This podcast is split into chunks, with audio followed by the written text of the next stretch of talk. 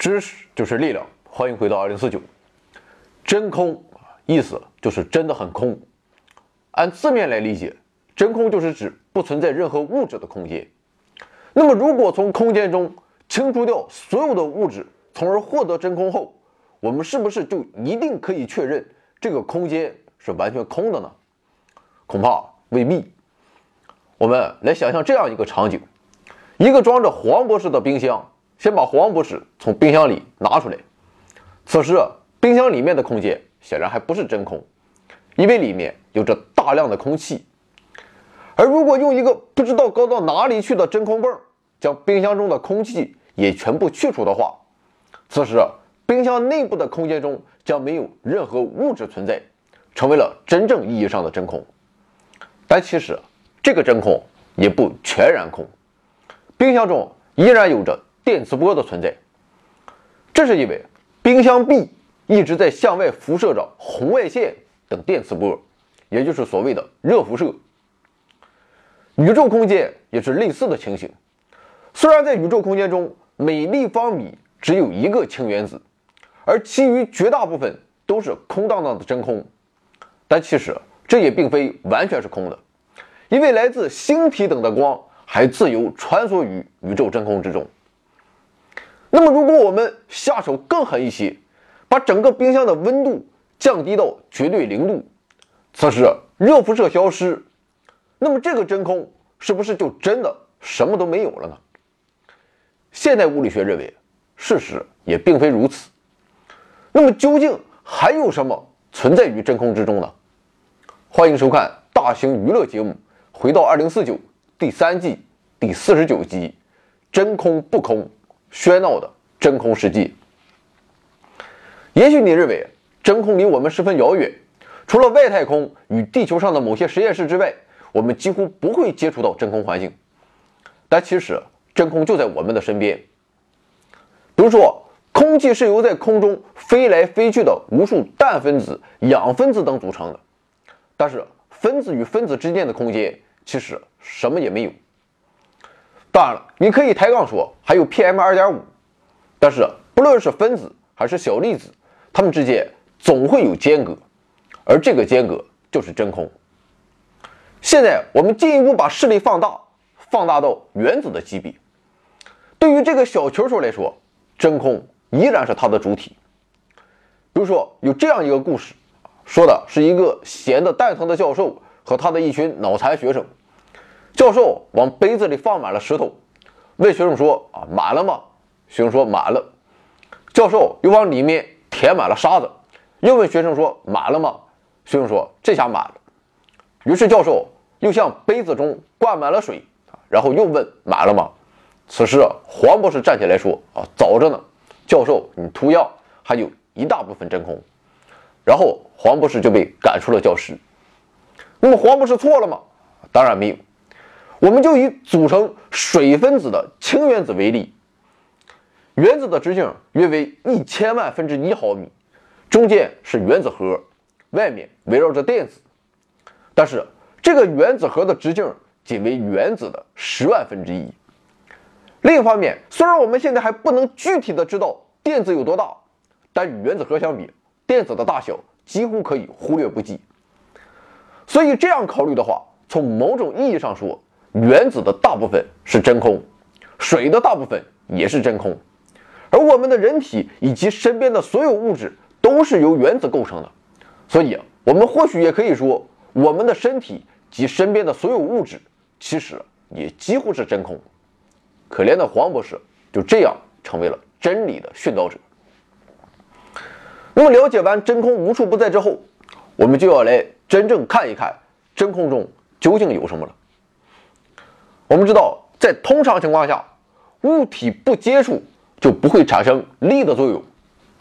比如说，黄博士就不能像我一样，仅靠意念就把妹子推倒，必须得施加强力才可以。这样的力，我们称之为接触力。但是，还有一些即便不接触也能传递的力存在于宇宙中，这样的力就是所谓的非接触力。比如说，磁力就是典型的代表。磁力在不存在任何物质的真空中也能传播。比如说，宇航员在非常接近真空的宇宙空间中，也可以用指南针来观测地球的磁力。同磁力相似的还有静电力。漂浮在宇宙空间中的宇航员就会与飞船之间产生静电，这种静电是国际空间站和人造卫星的大敌，因为它会导致航天器的精密仪器失灵。所以，宇航员在出舱活动时，之所以要用绳子将自己与空间站绑在一起，这一方面固然是怕自己飘走了，另一方面也是为了防止身上带上静电。像上面这两种情形，真空中没有物质，但是存在着能传递非接触力的某种非物质的东西，我们就将其称为场。传递磁力的场被称为磁场，传递静电力的场就被称为电场。由于两者密切相关，所以统称为电磁场。电磁场是空间本身的一种性质。与物质不同，用任何泵都无法清除掉，所以在空无一物的真空中也能存在。由于光啊，或者说是电磁波，是一种由电场与磁场的振动而传递的波，所以电磁波在真空状态中也可以传播。关于电磁波与磁场的话题，各位老板们可以参考我们往期的节目，一是物有所指，二是阿光正传。在喜马拉雅和 B 站都可以找得到。那时候的我比现在更年轻，看着绝对是一种享受。今天我们就不废话了。从这个角度看，其实我们的宇宙真空是满满当当的。这其中不仅充满了星体发出的光，而且还存在着宇宙诞生之初所发出的光。一百三十八亿年前，宇宙的温度极高，就像一个炙热的火球。这一时期的宇宙被称为大爆炸宇宙，当时整个宇宙中也曾光芒四射，而且直到今天，其光线还充满了宇宙空间。现在宇宙依然在不断膨胀，所以其波长也被不断拉长，从而变成了微波，这便是所谓的宇宙微波背景辐射。研究表明，每立方厘米的宇宙空间中。大约有四百一十个宇宙微波背景辐射的光子，所以说，在看上去空无一物的真空的宇宙空间中，到处都充满了光。那么，如果我们用不知道高到哪里去的办法，把宇宙空间中所有的物质与光全部去除的话，我们是不是就可以创建一个完全意义上的一无所有的空间呢？接下来才是我们今天的重点内容。我们知道，光在真空中的传播速度大约为每秒三十万千米，这是自然界中的最大速度，任何物质的运动速度都无法超越光速。这个事实我们所有人都知道。那么，为什么光以外的物质就不能以光速运动呢？目前的理论认为，整个宇宙空间中充满了某种东西，这种东西使得光以外的物质的运动速度变慢了。唯有光不受其影响。那么这个东西它是什么呢？科学家称其为希格斯场。希格斯场无所不在，不仅存在于你眼前的空间中，就连原子中原子核与电子之间也充满了希格斯场。研究认为，正是由于希格斯场的存在，使得电子与希格斯场相互作用，从而使其无法以光速前进。如果没有希格斯场的话，那么原子中的电子就会以光速直线飞离，同时质子将转变为中子，原子核也将破碎。如此一来，原子也就无法保持其形状，从而崩溃了。而世间万物都是由原子构成的，所以正是得益于希格斯场，才有了我们以及今天的世界。可见。希格斯场赋予了不同粒子不同强度的阻力，粒子受到的阻力越强，就越不容易移动，而粒子移动的难易程度，其实正是质量的本质。所以，正是希格斯场赋予了粒子以质量。由于电子受到的阻力相对较弱，所以便于运动，也就是说，电子是质量较小的基本粒子，而传递弱合力的 W 玻色子所受到的阻力就比较强了，所以它很难移动。也就是说，W 玻色子的质量很大。目前的理论认为，W 玻色子的质量大约是电子的十六万倍。不过，在宇宙诞生之初，情况并非如此。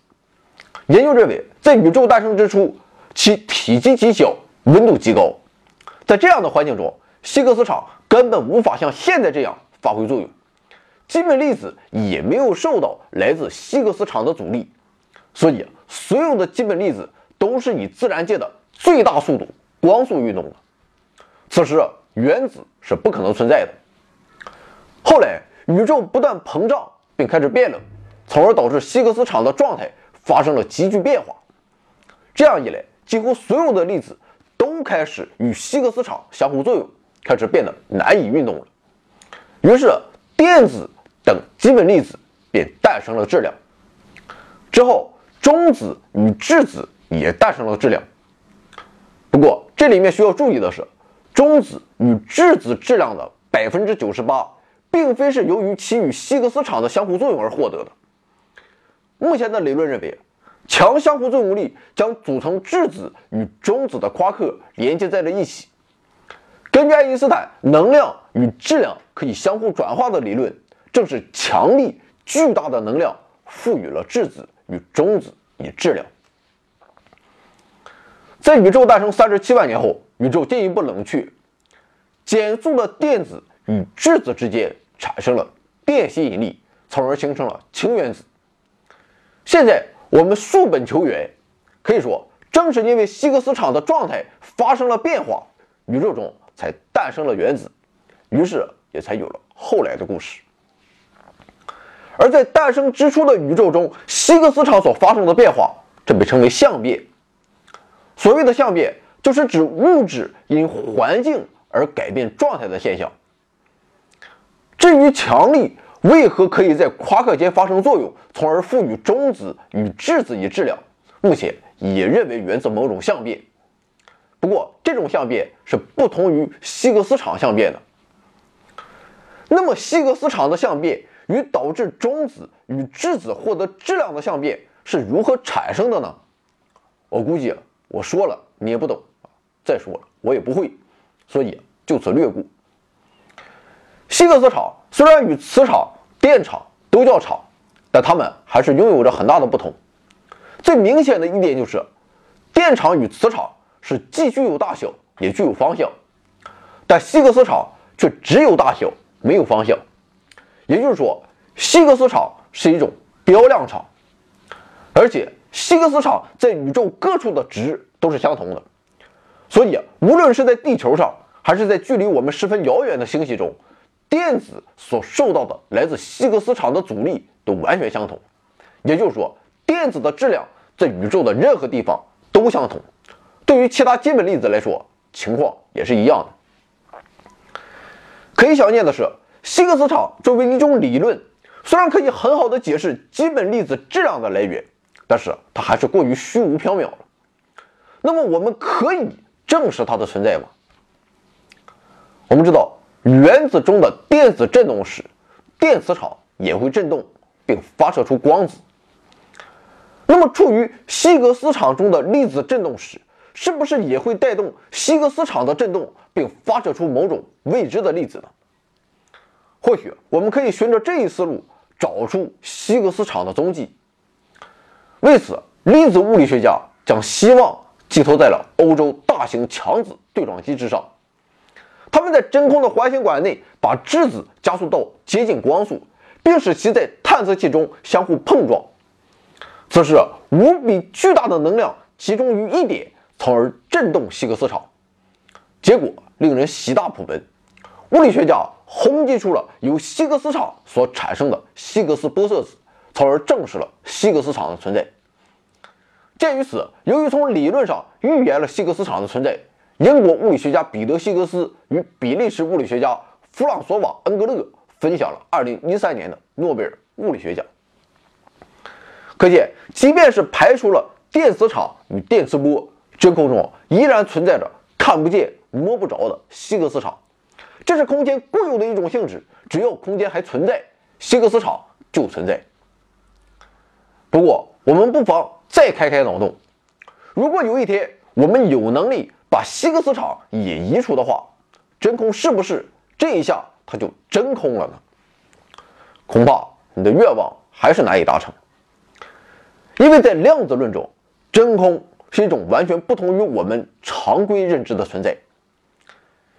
量子场论是研究基本粒子等微观世界基本规律的物理学，他认为微观世界是由量子场的涨落所支配的。传统理论认为。如果真空是一个不存在任何物质的空间，那么真空中的基本粒子的数量应该为零。但量子场论认为，在微观世界中，甚至连基本粒子的数量也在不断的涨落，根本无法保持为零的状态。量子场论认为，真实情况是在微观世界中，基本粒子在不断的生成与消失，其数量是在时刻变化着的。也许你会认为，既然粒子在不断的生成与消失，那么在某一个极其短暂的瞬间中，肯定会存在有物质。那么此时这个空间就不是我们通常意义上的真空了。但事实上，这些粒子与我们熟悉的普通粒子完全不同，它们根本无法作为粒子而直接被我们观测到。所以啊，无论我们怎样去观测，怎样去实验，看到的也只能是真空。而为了把这种粒子与能够观测到的普通的实粒子区分开来，物理学家就将其称为虚粒子，也叫假想粒子。不过，虽说基本粒子的数量在涨落，但基本粒子并非没有任何限制的从真空中喷涌而出。正所谓无规矩不成方圆，他们还是要遵守一些基本法的。比如说，根据海森堡不确定性原理。科学家推断出，质量越大的粒子消失的就越快。同时，粒子的涨落也必须遵守电荷守恒定律。比如说，电子带一个负电荷，那么只要真空中生成了一个电子，就会打破空间内的电平衡。所以，生成电子时就必定会成对的产生一个带正电的正电子，而电子消失时，这个正电子也不可能独善其身。二者必定会相撞，从而成对消失。对于其他粒子来说也一样，生成一个粒子也必然产生一个与原有粒子电性相反、其他性质则完全相同的粒子，这就是所谓的反粒子。那么就这样，粒子与反粒子在极短的时间内不断的成对产生并成对消失，使得真空世界一直处于万分喧闹的状态之中。与上面情形类似的还有质子与中子中的情况。质子与中子都是由三个夸克所组成，就像电子那样，夸克也是一种点状的基本粒子。我们可以把它们的大小直接看作是零，所以质子与中子内部其实也是空荡荡的，夸克之间的空间也称得上是某种真空。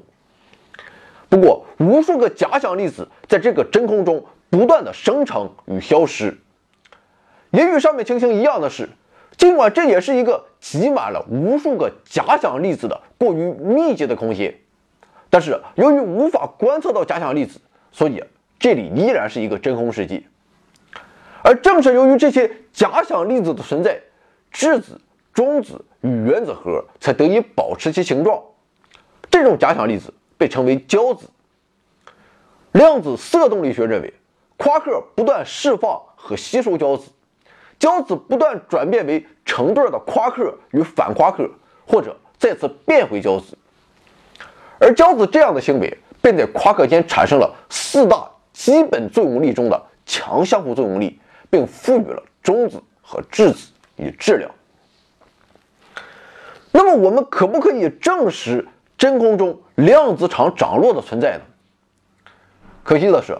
直接观测所谓的虚粒子是做不到的，但是既然它们存在，就必定会伴随着能量的产生。所以，如果我们从真空中测得了能量的出现，或许就可以间接的证实这些虚粒子的存在。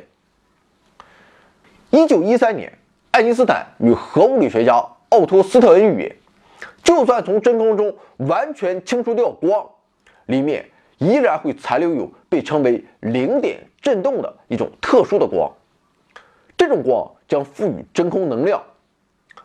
而这条预言正是基于量子场论所认为的微小涨落的存在。从爱因斯坦的预言出发，荷兰物理学家亨德里克·卡西米尔于1948年提出了卡西米尔效应。该假想认为，如果在真空中放置两块金属板，那么在极其靠近的状态下，两者将会仅仅因为非常靠近而产生被称作卡西米尔力的引力。不过，由于检测卡西米尔效应的实验过于精密，所以直到预言提出后的第四十九年，也就是一九九七年，科学家才成功检测到了卡西米尔力。在实验中，当两块金属板接近到仅仅相隔十纳米时，卡西米尔效应达到了一个大气压左右。此时，金属板之间虽然有万有引力的作用，但是它远远小于卡西米尔力，所以可以忽略不计。那么这个卡西米尔力它是怎么来的呢？刚才我们说了，爱因斯坦预言真空中存在一种特殊的光，也就是所谓的零点振动。对于金属板外侧来说，可以存在各种波长的零点振动，但是金属板内侧它就不一样了。这两块金属板之间只能存在其半波长的整数倍与金属板的间隔恰好一致的零点振动。也就是所谓的驻波，所以与外侧相比，金属板内侧可存在的零点振动它就非常有限了。那么这就导致金属板内侧的能量小于外侧，于是便产生了卡西米尔力。真空能量的存在由此得到了验证。那么如果把这种真空能也给去掉的话，是不是这下就真的真空了呢？怕是还不够彻底。一九九九年，宇宙观测结果表明，宇宙空间中充满了导致宇宙加速膨胀的能量。由于这一能量的本质尚不清楚，所以我们将其称为暗能量。那么，暗能量的本质会是我们刚刚说过的真空能吗？遗憾的是，目前的观测并不支持这样的结论，因为理论推测的真空能量与天文观测所推测的。暗能量的数值相差一百二十多个数量级，也就是相差十的一百二十多次方倍啊！这实在是不知道差到哪里去了。更为神奇的是，暗能量并不随着宇宙的膨胀而出现丝毫的衰减，它的排斥作用是恒定的！这实在是超出了我们的正常认知。即便我们相信真空中存在着某种东西，也很难想象。究竟是空间中怎样的一种存在，可以像暗能量这般匪夷所思？暗能量，这也是现代物理学的最大谜团之一。那么好了啊，我实在是编不下去了。关于暗能量的话题，请参考我们的往期节目《鬼魅暗影：宇宙主宰暗能量》。说实话，今天这个话题很大，按理说说个两三个小时没有问题。但是由于很多内容在往期节目中都有过专题讨论，所以今天就不做赘述了。二是关于真空的话题有很多，我实在是不知道怎么编，所以今天长篇就必然要水一天了。不过请放心，熟悉我们套路的人应该知道，下周五必然要不知道高到哪里去了。到年底了啊，很多东西我们也不能有所保留了。最后，为了凑合时间啊，再总结一下今天的内容。真空其实一点也不空，它并非是空无一物的空间，而是充满了决定现代宇宙性质的各种场和能量。比如说，科学家通过调查光为什么能够在宇宙空间中传播，从而发现了光的传播并不需要任何物质媒介，而是通过能存在于真空的电磁场的振动来实现传播。此外，爱因斯坦与斯特恩还提出了零点振动。并认为真空中存在能量。后来，科学家通过实验验证了卡西米尔效应，从而也证实了真空能量的存在。希格斯等人认为真空中充满了能赋予粒子质量的希格斯场，二零一三年，科学家成功的发现了希格斯粒子，从而证明了希格斯场的存在。另外，研究认为真空中还充满了使现代宇宙加速膨胀的暗能量，而且早期宇宙的急剧膨胀也是由充满真空的暴胀子场所导致的。总之，在真空中发现的任何奇妙物质，都为物理学的进步做出了巨大贡献。探明真空的本质，也必将解开现代物理学的各种未知之谜。真空看似空无一物。却决定了我们的过去、现在，甚至是未来。在一无所有中，也许正蕴藏着宇宙的根本动力，或许真的是无名万物之始。你我也一样，纵然看不透这七世的谜，但是仍要相信自己潜藏的能量，它根植于你的存在之中，总有一天你会找到它，开拓属于自己的天地。因为我们本就一无所有。